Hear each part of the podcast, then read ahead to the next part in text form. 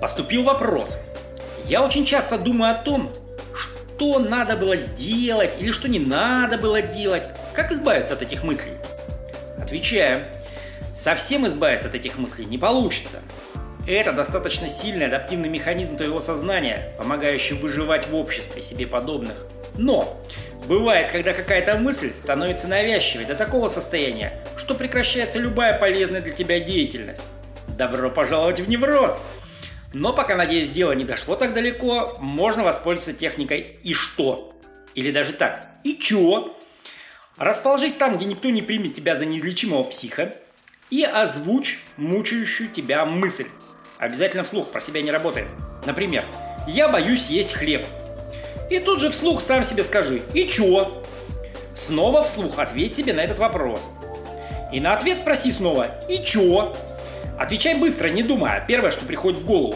С каждым уровнем отвечать на дебильный вопрос станет все труднее.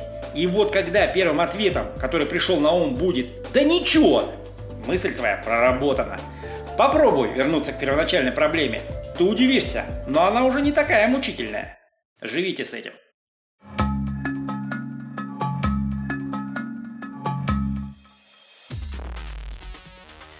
Поступил вопрос.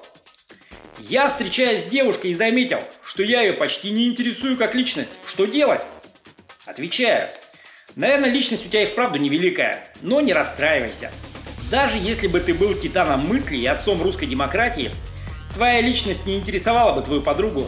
Точнее так, твоя личность интересовала бы твою подругу далеко не в первую очередь. Все дело в биологии. Несмотря на то, что мы разумные существа, в каждом из нас зашиты разные биологические программы – в девушках базовая программа – это рождение ребенка, и поэтому ты ее интересуешь как ресурс. Не дефектные ли у тебя гены? Можно ли от тебя рожать ребенка? Сможешь ли ты прокормить ее и ребенка, пока она будет сидеть в декрете, практически беспомощная? Ну и так далее. Причем девушка эту программу не рефлексирует и сказать тебе, почему она с тобой, а не с соседом Сережей, не может. Да и не надо оно ни тебе, ни девушке. Короче, заинтересовать девушку ты сможешь только огромными пачками денег – Ладно, шучу. Заинтересовать ее ты сможешь, только не поддельным интересом и заботой о ней. Будет интерес забота от тебя к ней, будет интерес и забота от нее к тебе. Вот такой парадокс. Живите с этим.